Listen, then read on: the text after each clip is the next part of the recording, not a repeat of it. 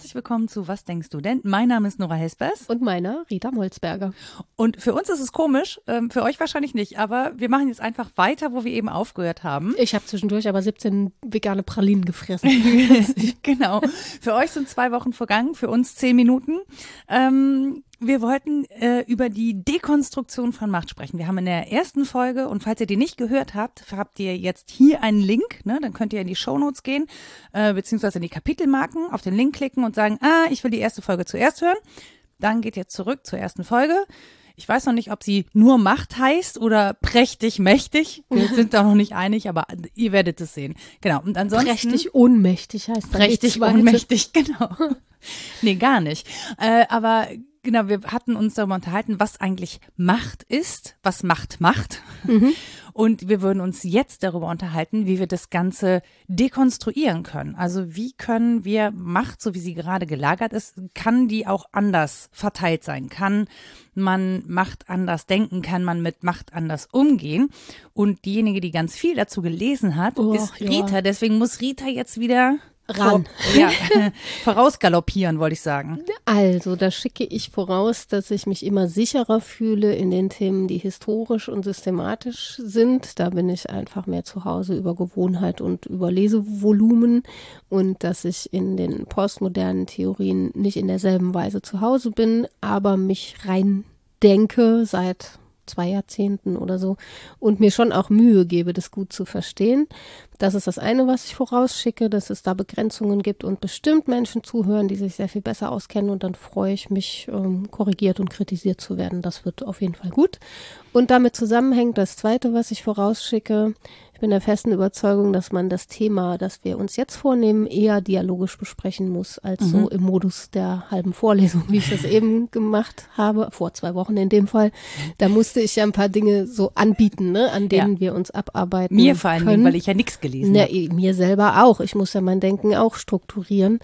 Also sage ich mir dann selber Dinge vor, die den Diskurs vermeintlich ordnen. Ich glaube aber, dass es der Frage von Macht und Macht nix besser tut, wenn wir jetzt eher dialogisch vorgehen und gucken, ähm, was wir daraus gewinnen können, dass wir die richtigen Fragen stellen. Denn letztlich geht es in den Positionen der Dekonstruktion genau darum. Also falsch verstanden wäre Dekonstruktion sicher, wenn man es als ein Kaputtmachen allein mhm. versteht.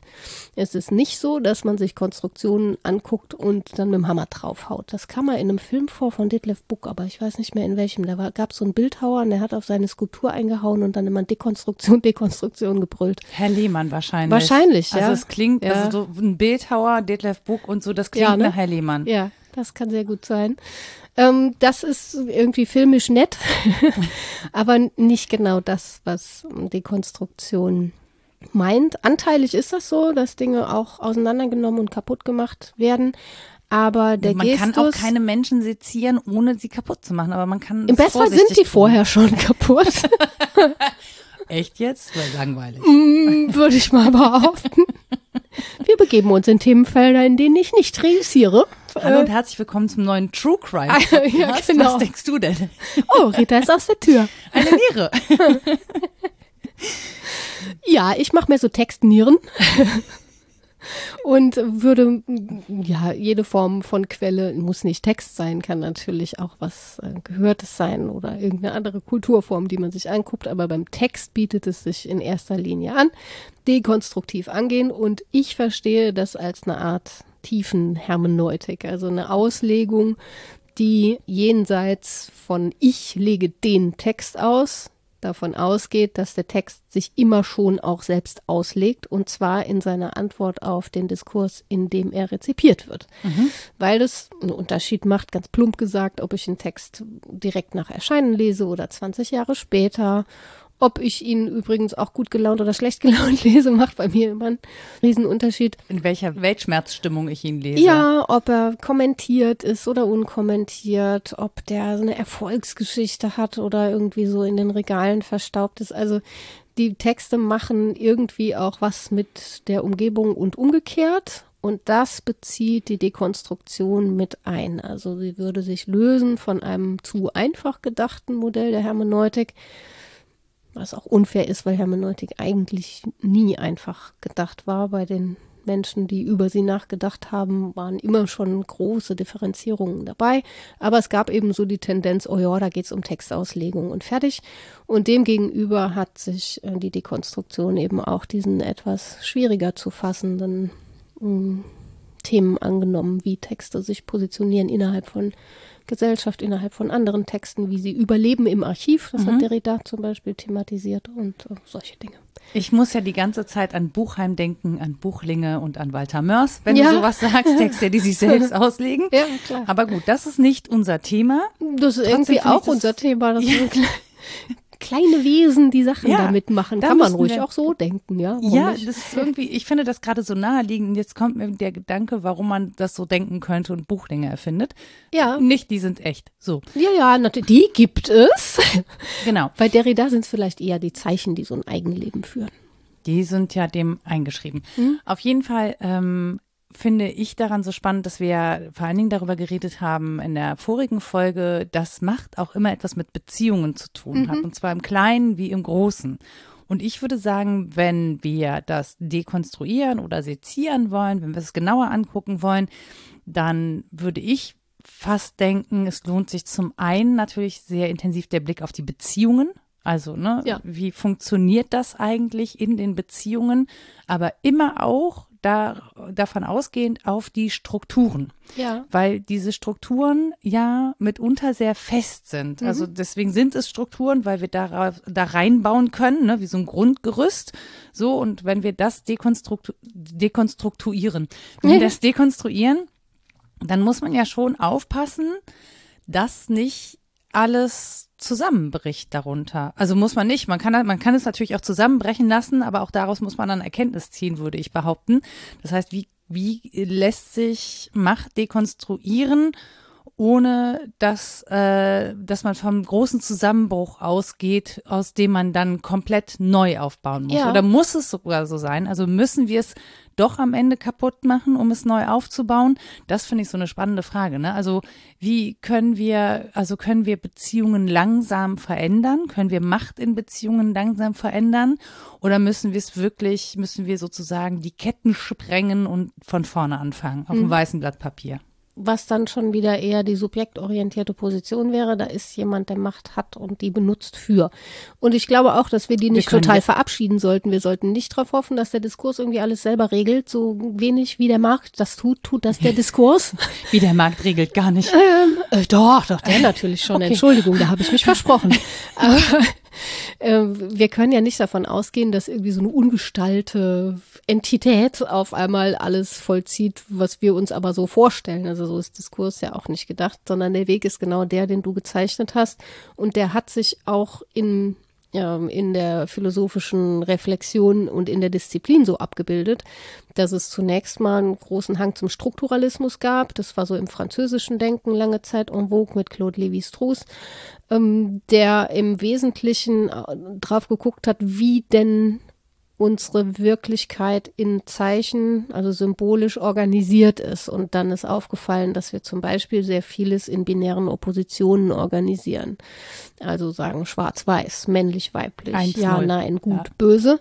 Ähm, Digitalität ist ja im Prinzip genau das. Also ja, das finde ich, auch total ich, interessant. Ja. Neuer Materialismus müsste genau dahin gucken, wie wir zurückfallen in Binäroppositionen und dann aber Differenzierungen eintragen mhm. mit Hilfe von Binäropposition, finde ich super interessant. Ähm, aber das war so, eine, so ein erster großer Erkenntnisschritt, drauf zu schauen, wie wir ja meistens in dieser Zweiheit denken und kaum darüber hinaus. Mhm. Und der Poststrukturalismus geht dann nochmal darüber hinaus und verweist vor allen Dingen auf so Ambiguitäten, auf Zusammenhänge, darauf, dass das so trennscharf eben nicht funktioniert. Deswegen das Post zum Strukturalismus schon danach, aber auch noch dem Strukturalismus verbunden. Und so funktioniert auch die Konstruktion Moderne und Postmoderne. Das ist ja kein Ablösen von der Moderne, sondern eine Antwort auf sie. Und daher kommt, dass, dass wir jetzt inzwischen fast gewöhnt sind auf die eher schwierigen und ungestalten Anteile von Diskursen auch zu gucken, dass wir nicht nur ordnen, sondern die Ordnung der Ordnung befragen mhm.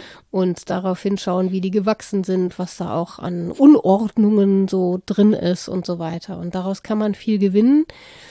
Für mich ist es immer so, dass ich zurückkehren muss. Das ist aber auch mein Denken, das nicht anders kann, in irgendeine Form von Ordnung und sei sie noch so vorläufig. Ich kann einfach schlecht damit leben, in so einem ungeordneten könnte alles sein, weiß jetzt nicht genau, lange zu verharren. Und trotzdem ist mir wichtig, diese Irritation sehr ernst zu nehmen und zu gucken, wie das gerade in Bezug auf Macht auch äh, neue Wirkung entfaltet, wenn sie irritiert wird.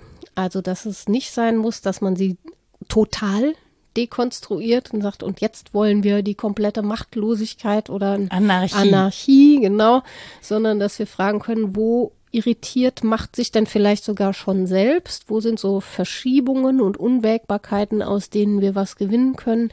Da können ja auch Ansatzpunkte für ganz konkretes Handeln sein. Da, mhm. wo Leerstellen sind oder Bruchstellen, da kann man dann ganz gut ansetzen, wo sich ähm, ja, eine Form von Unsicherheit zeigt.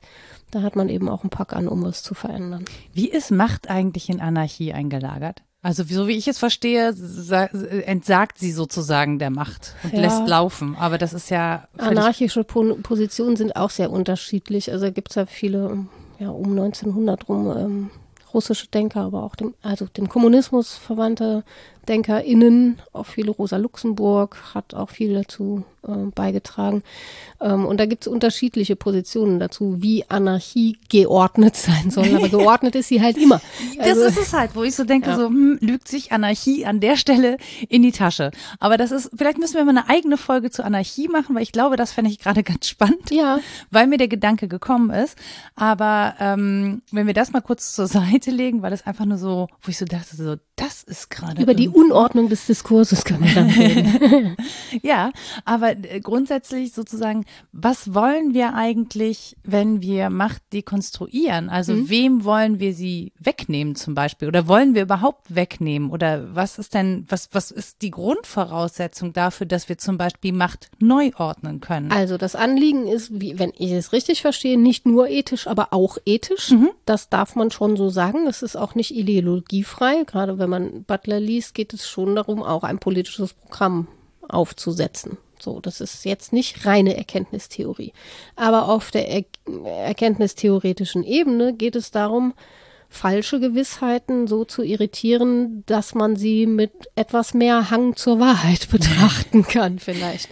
Oder darum, Deutungsmöglichkeiten zu erkunden, da wo man sie vorher nicht gesehen hat, dass es ähm, keine abschließenden Deutungen geben muss, sondern so etwas wie Arbeitsbegriffe mhm. oder ja, taugliche Definitionen, die für den Moment richtig und gut sind, im Bewusstsein dessen, dass sie sich wieder ändern werden und dass sie auch antworten müssen auf Anfragen, die man vorher vielleicht auch nicht zugelassen hätte. Das war ja schon das hat mal ein Kollege von mir als freudsche Fehlleistung sehr schön gesagt, äh, hermeneutisch abgeschlossen, hermetisch abgeschlossen. Viele Diskurse ließen nur pro forma Fragen zu. Tagungen waren auch so ähnlich. Mhm. Es wurden so Formalfragen gestellt, von denen man immer wusste, dass sie eigentlich dazu dienen, die Position des Sprechenden zu bestärken, mhm. weil derjenige meistens ein Mann dann richtig antwortet und dann ist die Position irgendwie noch plausibler.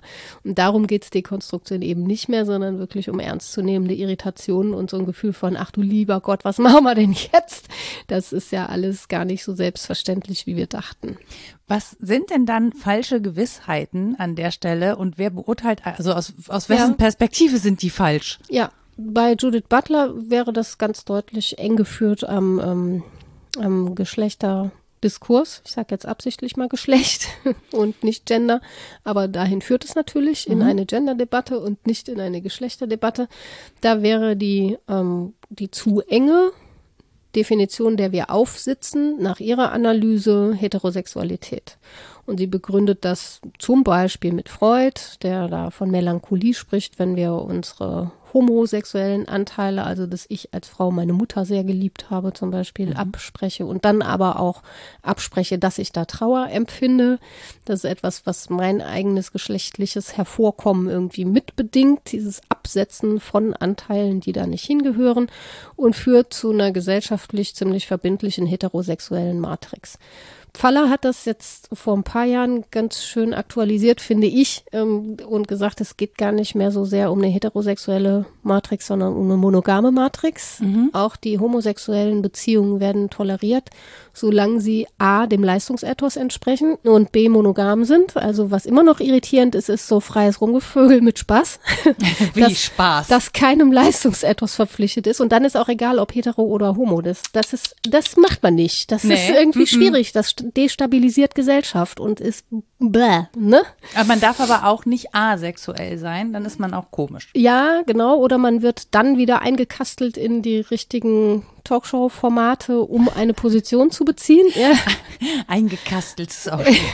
Dann ist wieder okay, Checkbox okay, mhm. aber was nicht okay ist, ist das fluide, schwierige, was man nicht greifen kann. So, mhm. das, oder das, oder wie gesagt, das Rumgevögel, wenn wir jetzt in diesem Kontext bleiben. Das ist das, was irritiert. Und das ist in der Theorie auch so.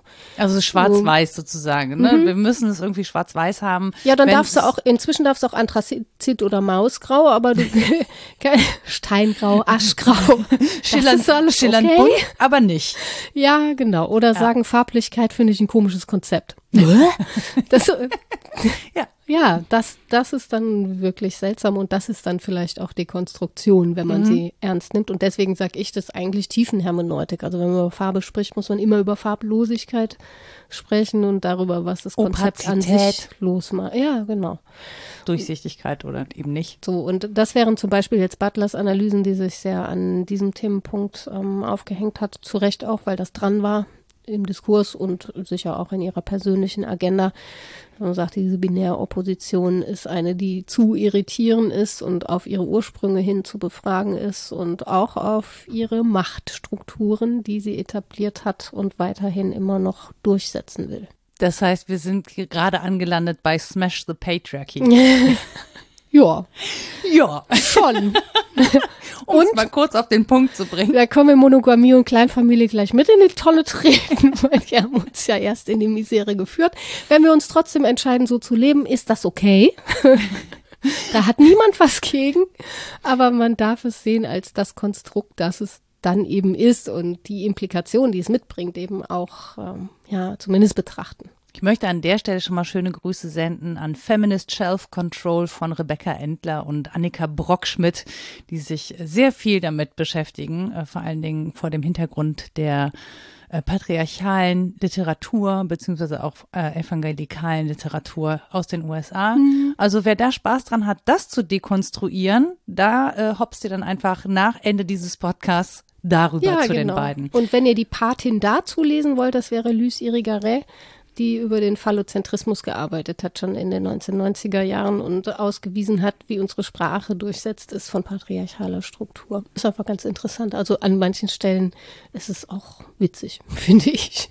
Aber das heißt tatsächlich, dass wenn wir auf Macht gucken, gucken wir gerade, also ist es ausschließlich so, dass wir auf Geschlechtlichkeit dann gucken oder nee. auf Gender mit nein, gucken nein. müssen? Nein, du hattest ja gefragt, äh, wo Butler das konkret macht. Genau, ja. Und sie hat das an diesem Beispiel, das ist auch nicht so ganz na leicht nachzuvollziehen, was sie in diesem Buch genau macht, an diesem Beispiel gezeigt, wie meine Individualität in Antwort auf den gesellschaftlichen Diskurs erst hervorgebracht wird. Und zwar in Unterwerfung, indem ich mich erstmal dem, was als selbstverständlich gilt, unterwerfe und mich dem gegenüber vielleicht auch absetze ähm, gewinne ich Macht über mich selbst. Mhm. Ich werde erst Subjekt, indem ich mich unterwerfe. Das ist so ihr Punkt. Und das ist natürlich was, was man parallel lesen kann als eine machtförmige Selbsthervorbringung oder als eine machtlose Unterwerfung. Also dieses Ineinander zeigt sie dann am Beispiel von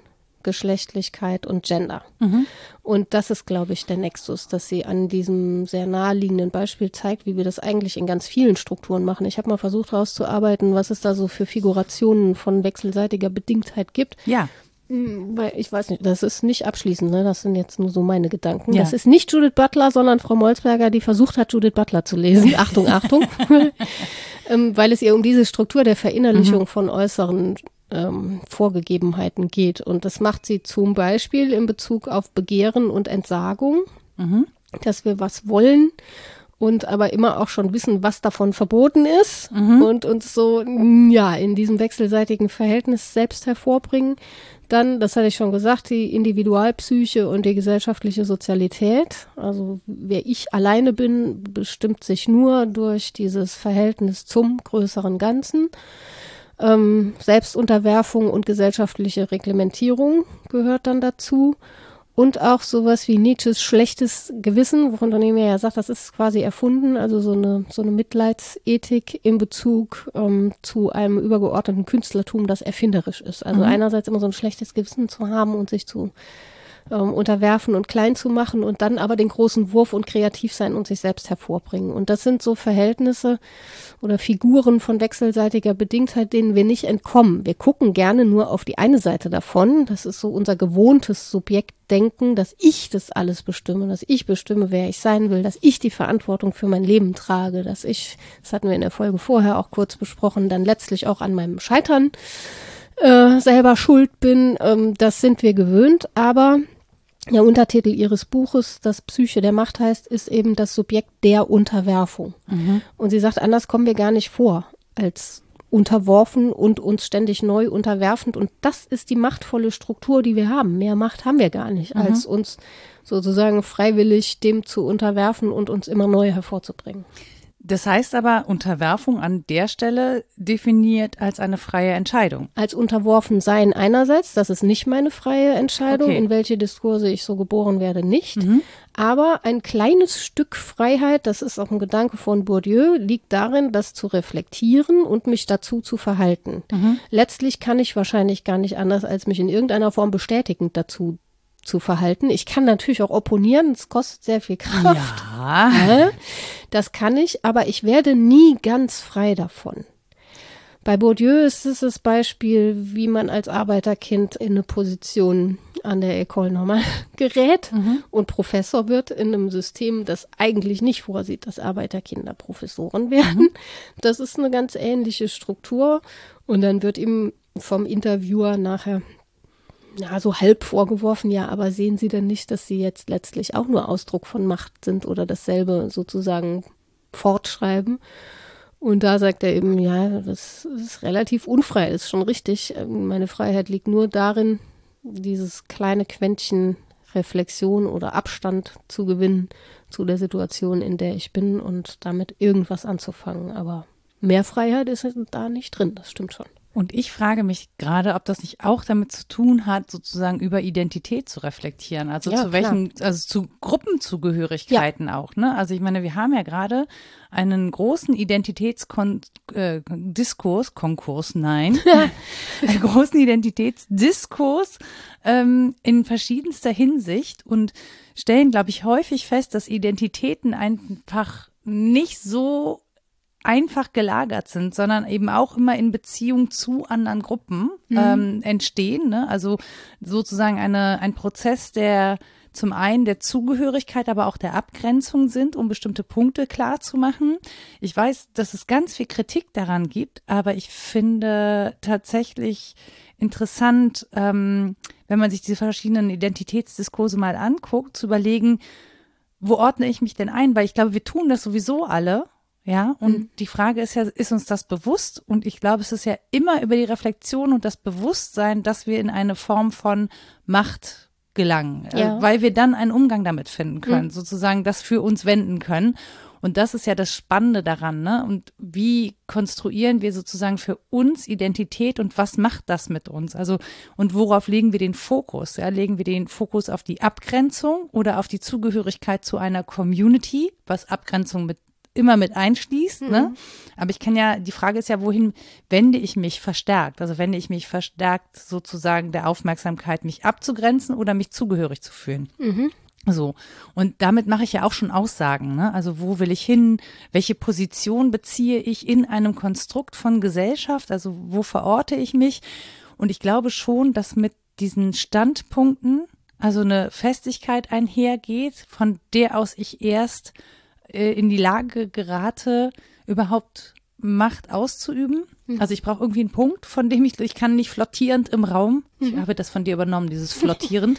Das ist so äh, Ja. poststrukturell. Aber dann ist es natürlich, Sprechen. genau, aber solange ich sozusagen flottiere, ähm, bin ich, glaube ich, nicht handlungsmächtig an der Stelle, weil ich dann noch so im Suchen bin. Und diese Standpunkte können sich verändern in der Ja. Zeit. Ne? Also ich glaube, auch das ist sowas, das nennt man dann, ähm, ich glaube, strukturflexibel oder machtflexibel. Also auch in bestimmten, es gibt bestimmte Kontexte, in denen bin ich an einer Position, in der ich Macht ausüben kann. Und im nächsten Kontext bin ich wieder jemand, die an der Stelle keine Macht ausüben kann, sondern äh, über die dann Macht ausgeübt wird. Also auch zu wissen, dass es nichts Absolutes ist, ähm, finde ich wichtig, aber auch hilfreich Mhm. glaube ich. Also wenn wir das dekonstruieren wollen und wenn wir auch wollen, dass Macht anders verteilt ist, dann ist es, glaube ich, auch interessant, darüber zu sprechen, dass Macht durchaus ähm, kontextflexibel ist. Ja, Ergibt das Sinn? Den sozialen Raum anzugucken als einen Raum, in dem Machtpositionen verteilt sind, ist, glaube ich, das, was daran sinnvoll ist und sich natürlich auch über die eigene Rolle klar zu werden. Bourdieu hat den Intellektuellen aus der Hand geschlagen, sich da irgendwie außerhalb des Systems zu positionieren. Das ist nämlich so ein Reflex, den man dann hat, dass man das von außen angucken könnte und analysieren und selber ja gar nicht dazugehört. Das hat er sehr klug analysiert, dass auch ähm, die Intellektuellen eine sehr machtvolle Position innehaben. Sei es nicht ökonomisch, aber in der Deutungsmacht von was kulturell angesehen sei oder im Habitus vor allen Dingen, der ja zur Gewinnung von Positionen dient, ist da sehr viel Macht verteilt. Also das ist mal das eine. Es ist mir nicht mehr möglich, mich außen zu positionieren und zu sagen, ich gucke mir das an, aber ich gehöre nicht dazu, sondern ich muss mich von innen mit betrachten. Und das Zweite, was du sagtest mit dem Flottieren, wenn ich mir leisten kann zu flottieren, heißt das ganz offensichtlich, dass ich schon viel festen Grund unter mir habe. Eine Anbindung zumindest. Ja, dass ich eine Position habe, von der aus ich mir leisten kann, sie zu verflüssigen. Auch das ist kein so ganz angenehmer Gedanke, aber es hat etwas sehr Machtvolles, Macht teilen zu wollen, wenn man dann da schon von ausgeht, dass man was hat, was man zu teilen hat. Und das stimmt ja tatsächlich. Wir hatten jetzt in der ersten Folge über die christliche Tradition gesprochen und dieses Paradox, dass ein als allmächtig imaginiertes Wesen seine Macht abgibt. Im Gestus ähm, des Teilens hier, ihr könnt selbst entscheiden, ihr seid jetzt Nicht auch mehr meine machtvoll. Verantwortung. Ja. Wenn ihr euch jetzt die Köpfe einschlagen wollt, bitteschön. Ja, aus dem Paradies vertrieben heißt auch äh, selber machen müssen, aber auch selber machen dürfen. Und dieser Gestus ist schon immer noch sehr aktiv, glaube ich. Auch wenn wir jetzt drüber sprechen, wie wir Positionen anderen zugänglich machen, ja, von wo aus spreche ich das? Genau deswegen würde ich sogar nicht nur fragen, wo positioniere ich mich in diesem Identitätsdiskurs, sondern wozu dient dieses Phantasma von Identität? von dem wir eigentlich wissen, dass es die nicht so richtig gibt, wenn wir ehrlich sind. Es gibt keine stabile Identität. Es gibt Identität, klar, und äh, sehr viele Narrative, die weit reichen, um mir zu erzählen, wer ich so bin. Äh, Ja, Also ich glaube tatsächlich, da bin ich, also ich bin im Diskurs nicht so tief drin. Ich glaube aber trotzdem, dass Identität etwas sehr Wichtiges ist für eine ähm, persönliche Wahrnehmung. Ja, also ja. um, um eine Reflexionsbasis zu haben. Ich glaube, dass es auch wichtig ist, ähm, diese Identität, ein Bewusstsein für eine bestimmte Identität zu haben, um mich in der Struktur zu orientieren, um zu wissen, wo ich stehe und auch um wirklich äh, eine Möglichkeit zu haben, zu handeln, auch um sozusagen ähm, Narrative zu verstehen. Ja, Weil klar. es sind ja nicht bloß Narrative im Sinne von Phantasmen, sondern dazu gehören ja schon auch ähm, Geschichte und Geschichten Absolut. und Machtgeschichten vor allen Dingen. Wir hatten es ja in der ersten Folge auch von Kolonialismus. Natürlich hat das was, also hat das was mit Identität zu tun, sei sie zugeschrieben oder Ja. dann eben in einem weiteren Prozess sozusagen eine Form der Selbstermächtigung. Ich werde immer für dieses Wort kritisiert, weil es eben äh, eine NS-Historie hat. Ja, aber es, es geht schon darum. Es Empowerment nennen. Genau, Empowerment zu sagen, aber die, die, die, deutsche Übersetzung wäre halt die. Aber das ist, ähm, ich glaube schon, dass es total wichtig ist, sozusagen die Herrschaft über die Begriffe, die zugeschriebenen Begriffe zu ähm, sich zurückzuholen, hm. um daraus ähm, eine eigene Macht abzuleiten. Und ich, mhm. das ist für mich die Form von Identität. Aber also das ist ja genau das, was ich gefragt habe. Wozu braucht man das? Und das, genau, genau dazu, dazu braucht man es tatsächlich. Und genau. da muss und man aber gar nicht annehmen, das gäbe es schon oder man käme mit einer solchen auf die Welt, sondern guckt eher drauf, wie man wie man die sich gut zu, zurecht bastelt. Ja, aber es ist ja nicht nur basteln. Also sie ist ja schon faktenbasiert. Ja, es ist sie viel ist ja da. aus der Historie. Ja, also klar. gebastelt ist das natürlich. Das ist die Antwort auf den genau. Diskurs, der schon ja. da ist. Ja, ja. Gebastelt ist natürlich sowas wie Rassismus. Ja, das ist natürlich ein, etwas gebasteltes, aber wenn ich sozusagen Betroffene bin von diesem strukturellen Unterdrückungssystem, dann ist es ja schon wichtig, klar, dass es auch real vorhanden ist. Richtig. Das habe ich mir jetzt nicht ausgedacht. Genau, aber deswegen ja, ja. nur, ne, weil ich so dachte, so Identität ist, ich finde das schon ähm, ein Bewusstsein sozusagen zu haben, was das bedeutet und was das mit mir macht und wo in welche Position mich das in einem System setzt. Mhm. Ja, das ist total wichtig um das dann eben zu brechen oder um zu sagen, sorry, aber wollen wir das, also wollen wir so ein System haben? Ja. Wollen wir so ein System leben, weil es eben Leid produziert? Ja, genau. So. Darum geht es, dass man versucht, zumindest in guten Analogien, zu beschreiben, wie unser sozialer Raum, in dem wir gemeinsam leben, organisiert ist, welche Positionen da wodurch gefestigt und bezogen werden können und wie Macht innerhalb dessen verteilt ist. Da bin ich voll bei dir. Das sollten wir gut beschreiben und zwar unter Einbeziehung von Geschichte und gewachsener Systematik und nicht im Verzicht darauf, dass da schon sehr viel Leid äh, reingeflossen ist. Das sollten wir alles mit bedenken, um dann fragen zu können, ob das notwendig so sein muss. Das muss es selbstverständlich nicht. Es hätte ja auch anders laufen mhm. können. Also diese Einsicht ist vielleicht das, was ich im Geschichtsunterricht am schmerzlichsten vermisst habe, dass man mir ein historisches Bewusstsein dafür beigebracht hätte, dass das, wie es gelaufen ist, nicht zwangsläufig war. Mhm. Da hätte der Geschichtsunterricht mir einen großen Dienst getan, wenn er nur diese eine Einsicht vermittelt hätte. Stattdessen hatte ich immer das Gefühl, es geht um Fakten, die ich zu lernen habe und um Jahreszahlen, was auch stimmt. Es ist schön, diese Dinge zu wissen, wann der 30-jährige Krieg war, haha, und wie lang und ähm, wer da beteiligt war und warum.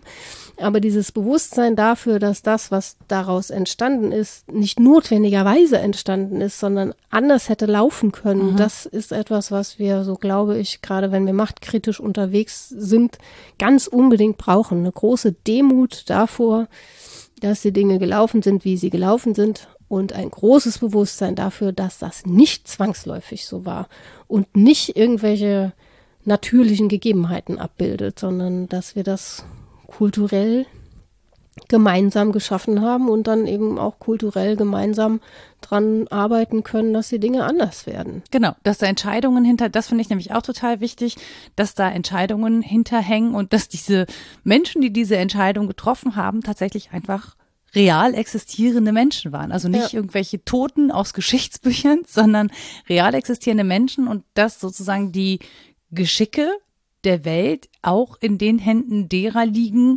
die eben im Zweifel nicht irgendwie als Könige gekrönt sind. Ja. Königinnen gab es nicht so viele im, auf dem europäischen. Ja, gab es, ja, obwohl in welcher Position waren die denn? Queen of England und so? Ja, okay. ja, diese sehr repräsentativen Positionen sind ja meistens nochmal ganz spannend in Bezug auf Macht, weil sie sehr indirekt Macht ausüben. Ja, aber, in aber viel in der, davon. Genau, in der europäischen Historie, aber vor allen Dingen auch in Bezug wieder auf Kolonialismus. Ne? Ja. Also wie ja, so eine kleine Puppelsinsel, entschuldigt bitte. so viel Macht in der Welt ausüben konnte äh, durch Kolonialisierung, das ist schon spannend und zeigt aber auch, dass man nicht groß sein muss, um äh, große Macht auszuüben. Ja, manchmal geht es sehr widerlich. Manchmal geht es auch um die richtige technische Idee, die gerade ganz gut passt und äh, funktioniert. Also mhm. zum Beispiel sehr gut darin zu sein, Schiffe zu bauen, hat schon viel gebracht, ne? Ja, das wissen auch die Portugiesen. Ja, ja, eben. Also diese Dinge gehören halt alle zusammen. Das mhm. ist ja auch der Punkt beim Poststrukturalismus, dass man aufhört zu sagen, und ich gucke es mir jetzt soziologisch an und dann aber auch gucken muss, wie werden Schiffe gebaut oder so oder welche Erfindung war dann gerade en vogue und wurde wie benutzt und von wem und wie verbreitet und was hat man dafür für Ressourcen gebraucht und welche Land Rolle spielt der Tee? Ja, ja, eine riesige, genau. Also diese Dinge hängen halt alle zusammen und das macht so ein Ohnmachtsgefühl bei mir mhm. häufig, weil ich denke, das kann ich nicht alles verstehen, das ist alles viel ja, zu riesig. Ja, ja. Kann ich natürlich auch nicht. Ist mein Hirn auch viel zu klein für. Die und Weltgeschichte einfach viel zu lang und um das alles Aber ein Bewusstsein für die Verwobenheit an sich zu entwickeln, ist ja immerhin schon mal was, was einen demütiger macht. Mhm. Dass man nicht meint, man könne jetzt Weisheit präsentieren oder eine richtige Lösung und das ist vielleicht auch schon eine Weise an Machtstrukturen zu kratzen. Also zu sagen, letztlich kann das niemand haben, auch Deutungshoheit oder was hatten wir eben nach Staub Bernasconi, die verschiedenen äh, Mächte sozusagen mhm. aufgeführt, auch eine Definitions- oder Modellmacht oder eine Artikulationsmacht, die manche dann medial zum Beispiel ausschlachten, ist nicht in Stein gemeißelt, sie ist hoch anfällig. Äh, und sie ist zugeschrieben? Ja, und manchmal auch mit illegitimen Mitteln durchgesetzt. Demgegenüber wird man dann eben auch demütig, was die eigene Rolle der Geisteswissenschaften angeht, muss ich schon zugeben.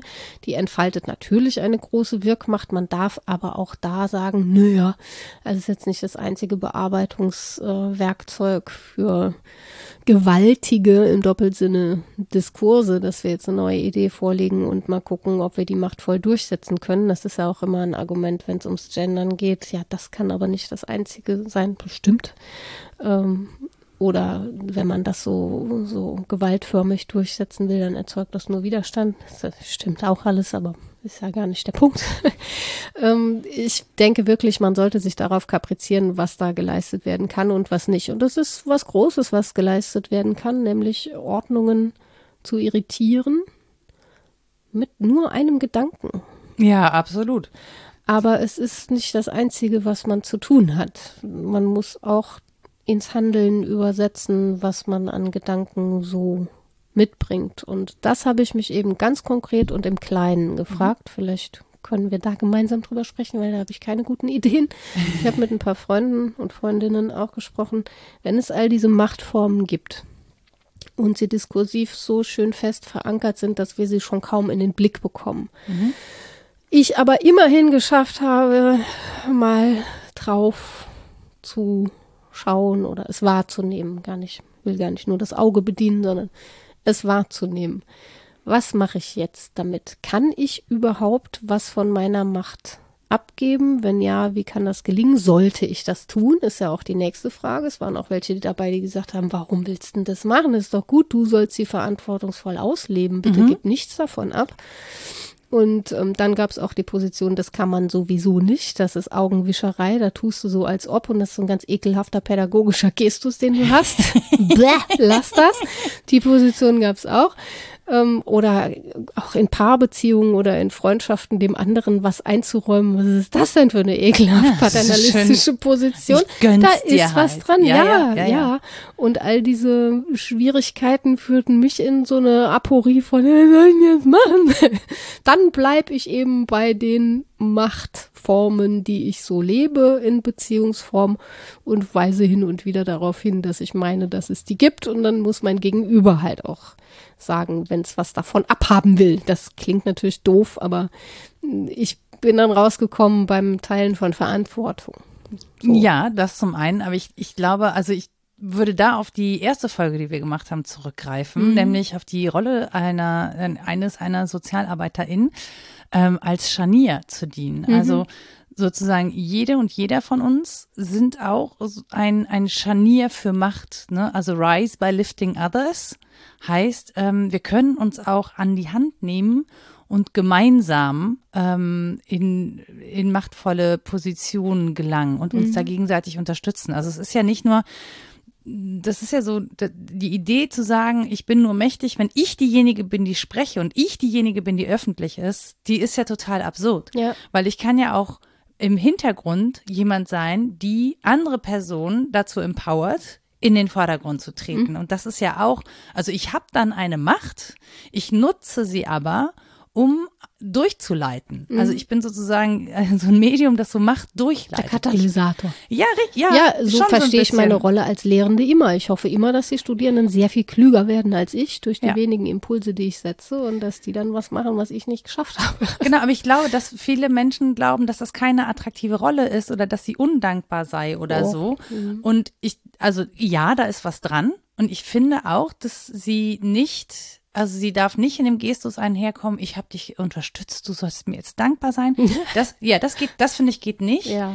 Ähm, aber zu erkennen, ich bin in einer Position, wo ich durchleiten kann, also mhm. wo ich als Katalysator funktionieren kann, das ist ja eigentlich schon mal eine ganz geile Erkenntnis. Ja, absolut. So. Also mir hat das viel fürs Selbstverständnis meiner Rolle als Lehrende geholfen.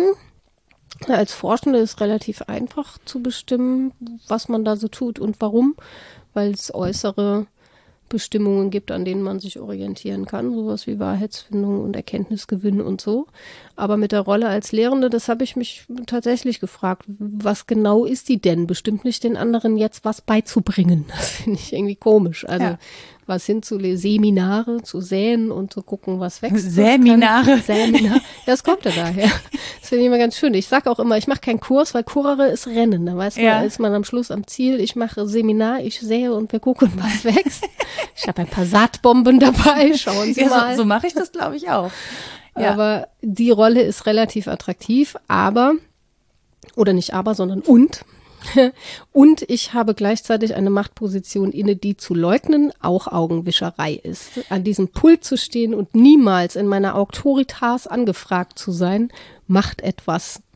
Ich habe dann jetzt, dieses Semester war ich im Audimax, da habe ich immer mal Menschen hart gebeten, auch mal nach vorne zu kommen. Einmal bin ich sogar, weil ich krank war, zu Hause geblieben und die haben sich von da aus zugeschaltet. Dann Ach, mussten sie nach vorne, um ins Mikro zu sprechen und ich war nur im Off, um diese Rollen auch mal zu irritieren. Ja. Und dann habe ich auch darauf hingewiesen, was wir jetzt da gerade machen und dass das ihnen unangenehm sein darf, vor den anderen zu stehen, dass das für mich aber auch so ist. Ich mhm. bin es nur einfach gewöhnt. Und ähm, diese Ordnungen auch ganz konkreter Natur im Raum. Warum sitzen wir, wie wir sitzen? Warum sitzen wir überhaupt? Warum latscht da keiner rum? Das könnte ja auch selbstverständlich sein, ne? In der Store. Warum sitzen wir hier? Ja, diese Dinge zumindest mal aufs Tapet zu bringen und zu sagen, lass mal gucken, was das mit Menschen macht und ob das nicht anders sein könnte, ist vielleicht auch schon das Einzige, aber warum auch nicht schlecht? Also ich finde das gar nicht so unattraktiv. Ja, aber du redest die ganze Zeit über Beziehung. Also es ist ja, genau. immer in Verbindung. Und das ja. ist, glaube ich, das Wichtige ist, sich bewusst zu sein, dass wir in Beziehung sind, dass Machtausübung immer in Beziehung stattfindet und das ist ähm, wichtig, dass beide das bewusst haben. Weil ich glaube, dann kommen wir nicht nur in so ein Nehmen, also gönnerhaftes, ich gebe jetzt Macht ab an jemanden in einer Position, die weniger machtvoll ist, mhm. sondern ich könnte das ja auch so machen und sagen, du, ich erkenne an, dass auch du Macht hast. Ich finde, das, was du mitbringst, ähm, sollte irgendwie einer größeren Öffentlichkeit bekannt werden oder sollte an eine Position gebracht werden, wo es Aufmerksamkeit bekommt. Und sozusagen, das ist, glaube ich, eher diskursiv und auf Augenhöhe, diese Macht in einer anderen Person anzuerkennen. Also mhm. zu sagen, du hast da was, das ist von mir aus wirkmächtig. Mhm. Ähm, es ist nur notwendig, das an eine Position zu bringen, wo es diese Macht entfalten kann. Mhm. Also so dazu beizutragen, dass wir Machtentfaltung haben aus verschiedenen Richtungen und ich glaube, dann kommen wir nicht umhin, Macht zu verteilen ähm, oder Macht zu teilen. Und so würde das in meinen Augen, vielleicht bin ich da jetzt auch total romantisch unterwegs und ver, ver, ver, übersehe andere Dinge, versehe. Nein, ich über, oder nehme andere du Dinge. Du versiehst andere Dinge mit Bedeutung, das ist doch auch sehr schön. ja, aber das ist so, das ist im Prinzip so ein Wunsch. Und dann haben wir auch nicht diese Mentorenfunktion, Ne? Also die finde ich okay, wenn man sie anfragt. Also wenn ich jemanden anfrage und sage, kannst du mir helfen, du hast etwas, das brauche ich für meine Entwicklung, kannst du mich da mal ne, coachen oder ein Mentoring durchführen oder was auch immer. Das finde ich in Ordnung. Aber so im Habitus der Mentorin durch die Gegend zu sehen, sagen, ich bin die Mentorin, bitteschön. Ne, ne, ne. So. Mhm. Also ja, weil das, ich glaube, dass das nicht passiert. Dafür brauchst du das Bewusstsein. Du brauchst das Bewusstsein dafür, dass du Macht hast, dass du Macht teilen kannst und dass es dir aber nichts wegnimmt.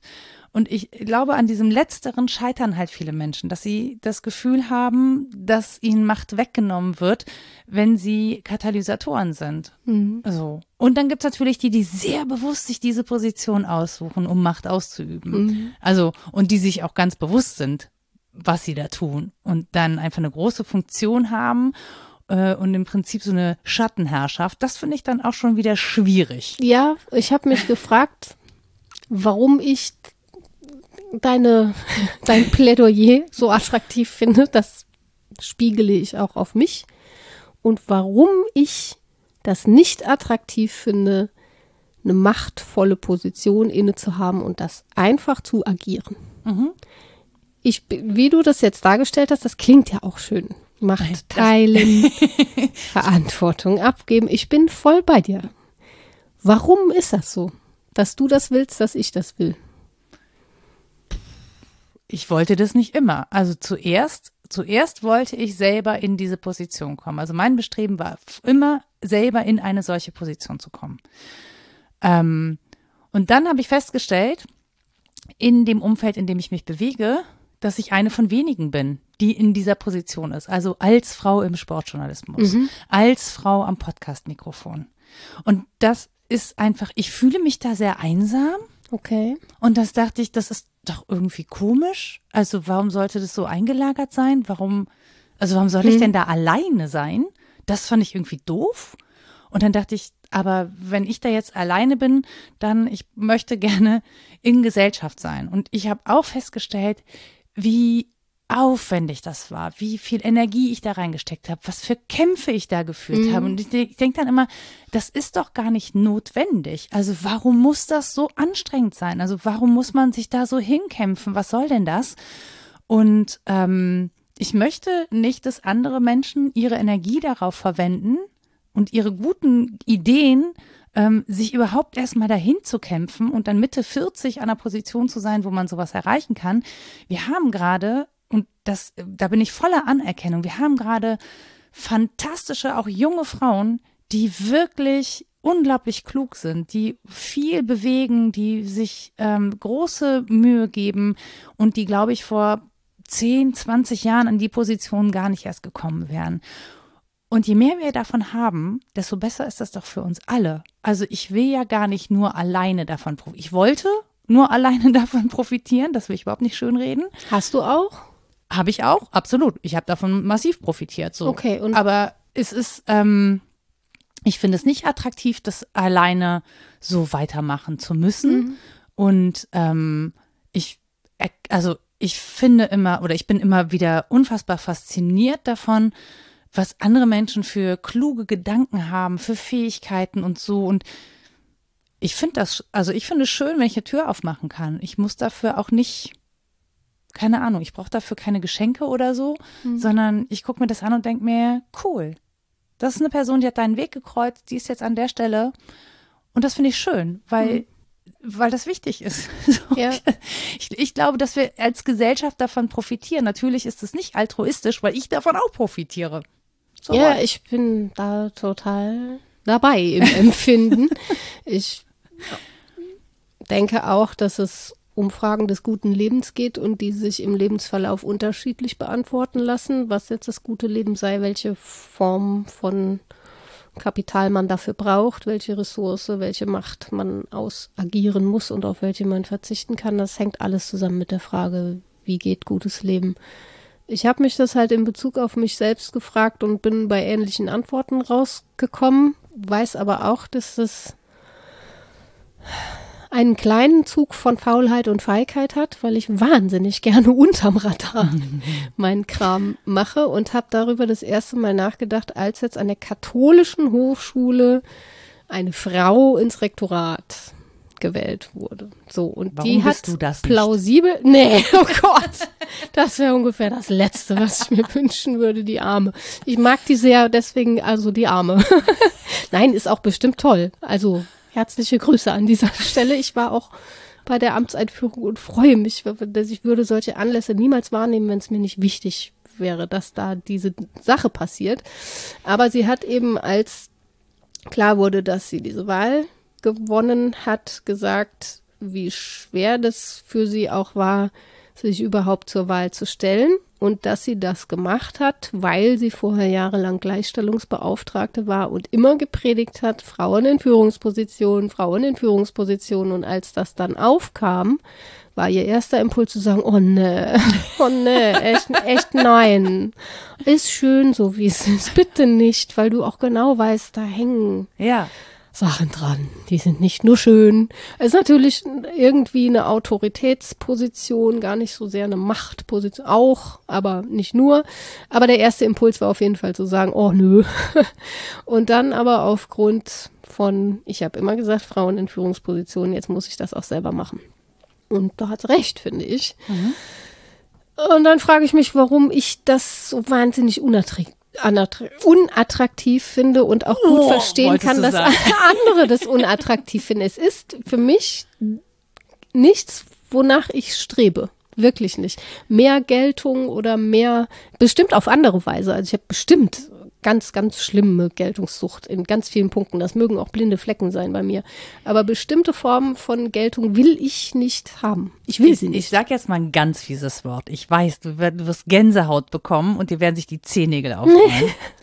Ich glaube, dass sehr viele Frauen schon genügend damit ähm, f- beschäftigt sind, Verantwortung im Familienunternehmen zu übernehmen. Ja, genau, die Autsch. Familienmanagerin.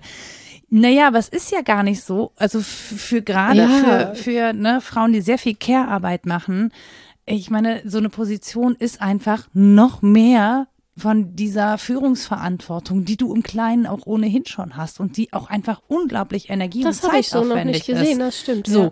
und dann sozusagen zu sagen, hey, du hast schon unglaublich viel Verantwortung für Lebewesen, aber nimm doch noch mehr, ja? ja, das stimmt. So. Und ich glaube, dass das Ich habe deswegen das immer in Opposition gedacht. Das Nee. eine ist was anderes Nee, als das andere, aber das stimmt nicht. Ich glaube, Ja. das gehört zwingend zusammen, weil es einfach auch unglaublich viel ähm, Energie äh, abfordert und weil junge oder kleine Menschen in diesem Leben zu begleiten immer noch damit einhergeht, dass äh, dass sehr viel Unvorhergesehenes passiert. Und solange das so ist in dieser Gesellschaft, dass für diese Unvorhergesehenheiten Frauen zuständig sind, in aller Regel, ja. Oder äh, also wenn wir das binär denken, ne, das auf jeden Fall hingestellt. Aber solange das dieses Selbstverständnis ist, dass an in, in dem Moment, wo das Kind in der Kita krank wird, die Mutter angerufen wird. Ja, das stimmt. Deswegen fand ich das auch so einleuchtend, dass bei Fink Arbeit und Herrschaft so nah aneinander diskutiert werden, Ja. weil es letztlich dran hängt, wie wir unsere Arbeitsteilung organisieren, wer Machtpositionen besetzen kann und wer die Freiheit hat, auch mal einen guten Gedanken zu haben, Ja, um genau. den umzusetzen. Und wir haben vor allen Dingen in den Ländern eine größere Beteiligung von äh, Frauen, weiblich gelesenen Personen, diversen Personen an diesen Führungspositionen, wo Kinderbetreuung nicht dein Hauptproblem ist. Das heißt, das geht zwingend einher. Und das finde ich so interessant, wie wir ständig leben und Dasein diskutieren ohne die, das Einbeziehen von vulnerablen Personen im Alltag. Also seien es kleine Kinder, seien es Eltern, die gepflegt werden müssen, seien es Menschen mit Behinderungen, ähm, welche auch immer, ne, Menschen mit psychischen Erkrankungen, whatsoever. Aber wir, also ich finde, wir, wir diskutieren Macht vor allen Dingen oft nur an Menschen in einem leistungs- und produktivitätsfähigen Alter oder Zustand, um es mal so zu nennen. Und das ist ja das Interessante. Wieso funktioniert das nicht anders? Ja, also wenn wir schon dazu kommen, immerhin inzwischen zu sagen, okay, wir können Führung in Teilzeit machen. Wir können einfach eine Doppelführung machen. Wir brauchen nicht diese eine Person da vorne. Wir können das auch auf zwei Schultern Hat aufteilen. die Rektorin übrigens auch gemacht. Ja, Einfach zwei mit ins Boot geholt. Richtig. So. Und da kommen wir aber dazu, warum, wann macht man das und warum macht man das? In dem Fall macht sie das, weil eine Notwendigkeit existiert, ne? Möglicherweise noch zwei weitere ins Boot zu holen. Weil sie, weil sie sich auch wohler fühlt, das so zu machen. so, Ja. aber da, so, da, da fühlt man sich sozusagen wohler mit einer geteilten Macht, ja?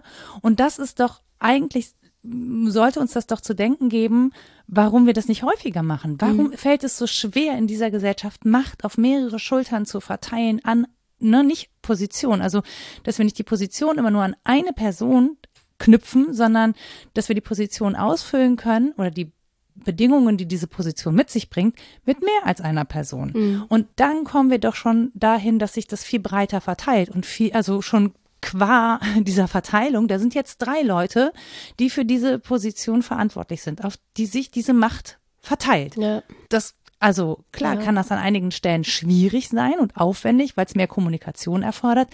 Es kann aber auch gut sein und gesund für eine Gesellschaft, weil wenn jetzt die Position nicht nur an eine Person geht, sondern an drei, kann man zum Beispiel über drei Personen auch schon mehr Diversität mit in diese Position bringen. Absolut. Ja, so und mehr Perspektiven.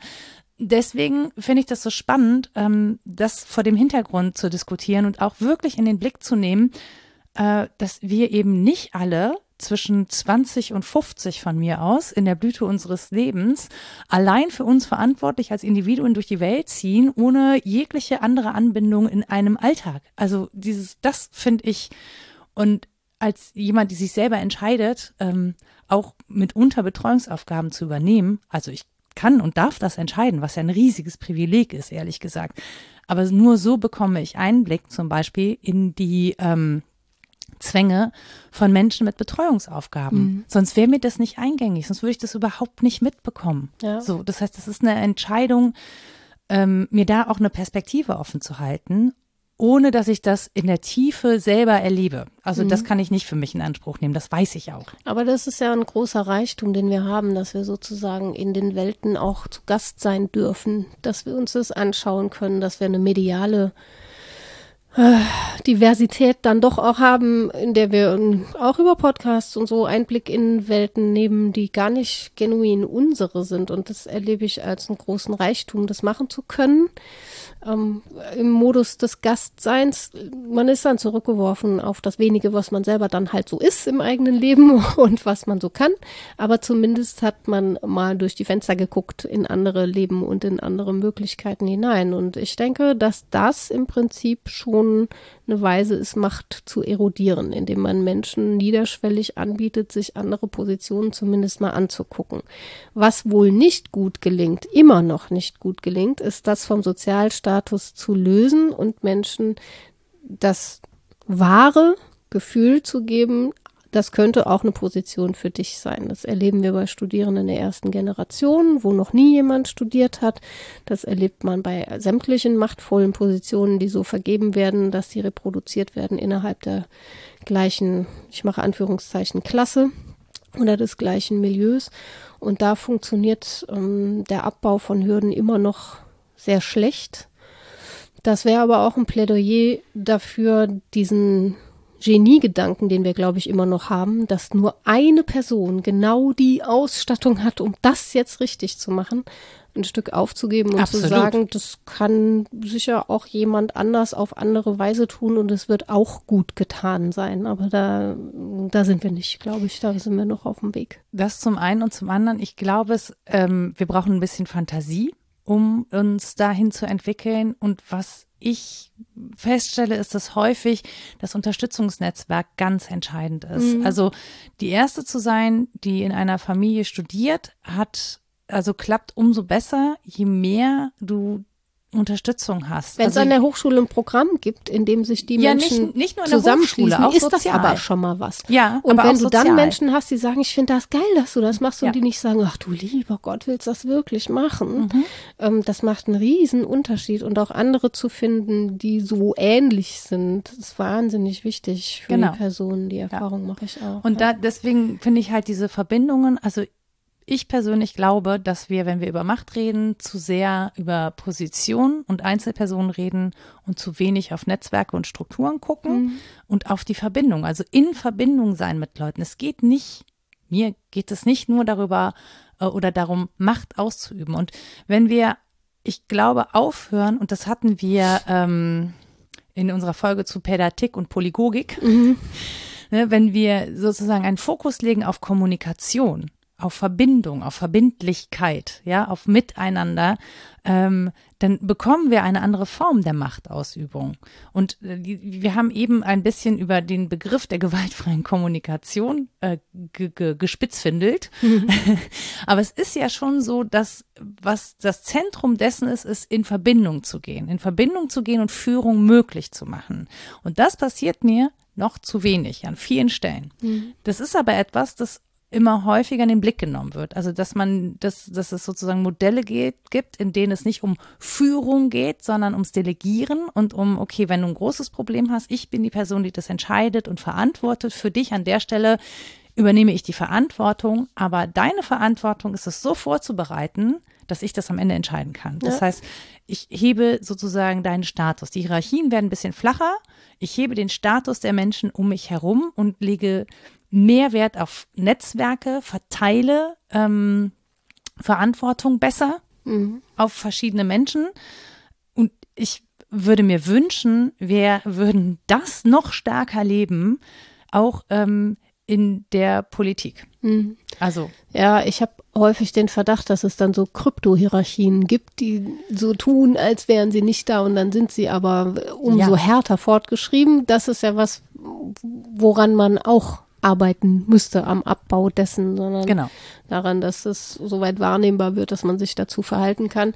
Ganz verzichten wird man nicht können. Das war mein Eingang ins Thema, ja. ne? dass ich mich gefragt habe, kann ich darauf überhaupt verzichten? Kann ich sagen, nö, diese Macht, die mir da zugeschrieben ist oder mir zukommt, die will ich gar nicht haben?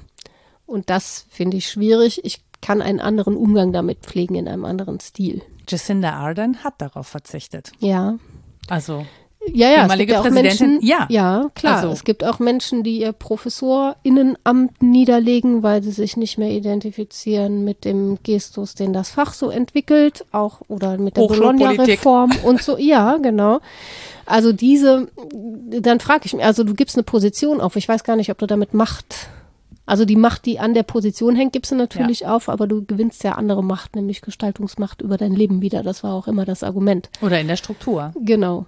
Also letztlich geht es vielleicht nicht darum, irgendwie viel davon loszuwerden oder macht irgendwie Bäh-Bäh zu finden oder so, sondern sich zu fragen, welche Qualität soll sie denn haben? Wie möchte ich mein Leben führen und wie will ich auch, dass andere ihr Leben führen können? Da hat meins nämlich Einfluss drauf. Mhm. Und dann sind wir vielleicht genau an dem Punkt, den Judith Butler da isoliert hat, nämlich, dass die Gesellschaftlichkeit und die Sozialität, in die wir schon kommen, was mit meiner einzelnen Psyche macht, aber ich natürlich qua einzelner Psyche auch Entschlusskraft entwickeln kann, mich zu Gesellschaftlichkeit zu verhalten und zwar in bestimmter Weise. Und wenn ich es öffentlich mache, dann äh, entfaltet das eine Wirkung, so oder so. Ja, das ist doch ein schönes Schlusswort. Ja, da liegt die kleine Freiheit, die wir dann doch haben vielleicht. Auf jeden Fall. Ähm, ist das auch schon ein Fazit zur Folge gewesen? Ein Stück schon. Ich denke, wir haben den Ausgang genommen beim Unterschied von Strukturalismus und Poststrukturalismus, dass wir auch erstmal geguckt haben, was sind denn Strukturen, die wir vorfinden in Bezug auf Macht und was hieße das, die jetzt in Frage zu stellen. Dann haben wir ein klein wenig in der Philosophiegeschichte nach der Differenz und der Postmoderne auch gefragt und darin, wie sich die Bedeutung von Zeichen schon von selber verschieben, dass da ähm, Differenzgeschehen passiert, aber nicht anonym, sondern dass Menschen darauf Einfluss nehmen. Das war, glaube ich, eine wichtige Einlassung, mhm. dass wir da nicht frei von sind, dass wir das auch tun müssen und dass das in Bezug auf Machtstrukturen eben heißt, an den Stellen tätig zu werden, wo ich spüre, dass da Möglichkeiten sind, mal was zu irritieren, zu verflüssigen, vielleicht, wie du gesagt hast, als Katalysator tätig zu werden, was durchzuleiten und so weiter. Und da erleben wir ja schon größere Offenheit, als es noch vor ein paar Jahrzehnten war, mit den gegebenen Einschränkungen von Care-Arbeit, Arbeitsteilung, Geschlechtszuschreibungen, die leider im, ja doch, ich darf leider sagen, die leider ja. immer noch sehr stabil ja. sind, wo sie es nicht sein müssten. Und ich glaube, wir sind rausgekommen bei sowas wie sich der eigenen Macht bewusst zu sein, kann sehr hilfreich sein, mhm. um sein eigenes Leben gut zu führen. Hoffe ich. Nicht mehr, nicht weniger. Ja. Also, ne, das, ich, ich habe gerade überlegt, ob das sehr selbstbesoffen klingt, zu sagen, ich bin so ein Katalysator und so. Aber es ist einfach eine Entwicklung, bei der ich Stand jetzt rausgekommen bin. Wer weiß, wo ich sonst noch rauskomme. Ja, Aber guck mal, mich hast du genommen und ans Mikrofon gesetzt. Ja, ich bin ja ein Beispiel für da, wo du eine Frau empowert hast. Dafür bin ich dir ewig dankbar. Das, das möchte ich gar nicht so, sondern ja, weil ist aber ich, so. ich möchte aber das nicht. Nein. Nein, es ist ja, es ist ja auch so, dass ich davon total profitiere. Also Das musst du aber nicht sagen. Ja, ich ja, ich, das weiß ich. Ich freue mich trotzdem, daran. Trotzdem habe ich hier meine privaten Philosophiestunden. Es war nicht ausschließlich uneigennützig. Ich hatte einfach immer schon den Wunsch, genau so etwas zu tun. Na dann, schön, win, dass du win. da warst. Richtig. die Literaturliste. Genau, ich noch mal. also zur Dekonstruktion und um Butler etwas besser zu verstehen, ist es gut, Derridas Aufsatz Die Difference zu lesen. Ich hatte auf Claude Lévi-Strauss verwiesen ähm, wegen der binären Opposition. Das findet man zum Beispiel in Traurige Tropen. Ich gucke aber noch mal, ob es woanders systematisch besser entfaltet ist. Das war jetzt so spontan, das hatte ich mhm. noch nicht auf dem Zettel. Dann äh, Louis Althusser, Ideologie und ideologische Staatsapparate unbedingt lesenswert. Und wir hatten es vom Habitus und der Verteilung von Machtpositionen im sozialen Raum. Das ist Pierre Bourdieu, praktische Vernunft zur Theorie des Handelns. Zentral war Judith Butler, das ist von 2001, Psyche der Macht, das Subjekt der Unterwerfung. Und es gibt noch einen Aufsatz, ähm, der oder ein Kapitel, der das deutlicher macht, was wir in der ersten Folge angedeutet haben und jetzt im Prinzip konkret besprochen haben, nämlich ähm, von Heiko Kleve vom Erweitern der Möglichkeiten. Mhm. Darum ging es ja letztlich. Und das, das ist in einem Herausgeberband, der heißt Schlüsselwerke des Konstruktivismus. Also da ist es am Konstruktivismus eng geführt. Ähm, man kann das aber weiterdenken. Und ich glaube, dieser Titel vom Erweitern des, der Möglichkeiten ist irgendwie ganz gut äh, titelgebend. Dankeschön. Also ich danke. Ich bin, ich bin wirklich. Das Zuhören auch. Ich bin wirklich sehr beeindruckt davon, wie unterschiedlich diese beiden Folgen geworden sind, ohne dass wir das geplant hatten. Ja, ich habe das schon geplant. Rita hat mich hier so reingeworfen. Ich gewaltfrei so kommuniziert. Ich bin so durchgeschwommen durch das Ganze. Ähm, wenn ihr uns dazu noch etwas mitteilen möchtet, dann macht es doch gerne als Mail an rita etwas denkst du denn.de oder nora etwas denkst du denn.de. Wir haben eine Website www.wasdenkst-du-denn.de und ihr erreicht uns bei Mastodon unter was denkst du denn at podcasts.social. Ähm, und natürlich haben wir unsere Steady-Seite, da könnt ihr uns äh, Geld dalassen, in den Rachen werfen. Nein. In unseren gierigen, machtgierigen Rachen. genau, richtig. Wir würden, wir würden das als Jahresabo vorschlagen. Das wären dann 12 Euro im Jahr, also ein Euro pro Folge. Wir versorgen euch mit zwölf Folgen und wir schmeißen das Geld natürlich nicht zum Fenster raus, sondern wir finanzieren damit schlicht das Podcast zu Hause, also den Webspace, auf dem dieser Podcast läuft, den wir den veröffentlichen. Ähm, genau. Und alles, was überbleibt, das spenden wir da, wo wir es gerne hinspenden möchten und hoffentlich dann auch in eurem Sinne. Ich würde sagen, viel Spaß bei der Dekonstruktion von Macht in eurem Umfeld, wie auch immer das aussieht. Das geht im Kleinen und im Großen. Und das nächste, was wir dann besprochen haben, ist wildes Rumvögeln und Anarchie, ne? Das stimmt. oh Gott. Das wird eine schöne Folge. Das wird eine fantastische Folge. Und weißt du, was mir gerade während wir sprechen eingefallen ist? Ha? Dass wir jetzt unser äh, Siebenjähriges haben. Wir haben 2017 angefangen. Wow. Okay. Guck mal, wie lange wir schon hier vor diesem Mikrofon sitzen. Ein Jubiläumsthema. Das ist interessant, ne? Und ich glaube, es ist die 147. Folge. Das heißt, in drei Folgen Nee, die 100, warte mal, 148. Das heißt, in zwei ui, Folgen ui, haben wir eine 150. Folge. Wir nehmen Wünsche entgegen. Stimmt, schickt uns doch nochmal gerne einen Themenvorschlag. Haben wir lange nicht mehr gemacht? Her damit mit euren Themenwünschen. Und bis dahin, viel Spaß und ne, macht nix. Tschüss. Tschüss.